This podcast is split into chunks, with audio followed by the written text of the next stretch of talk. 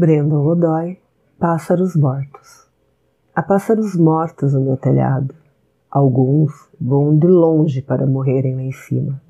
Inóspitas aves, tão pesadas de distâncias. Algumas até enforcam o canto, mas tão logo encoram, mudas e desapalavradas, para nunca mais ensaiarem qualquer errância. Acho curioso esses bichos, taciturnos.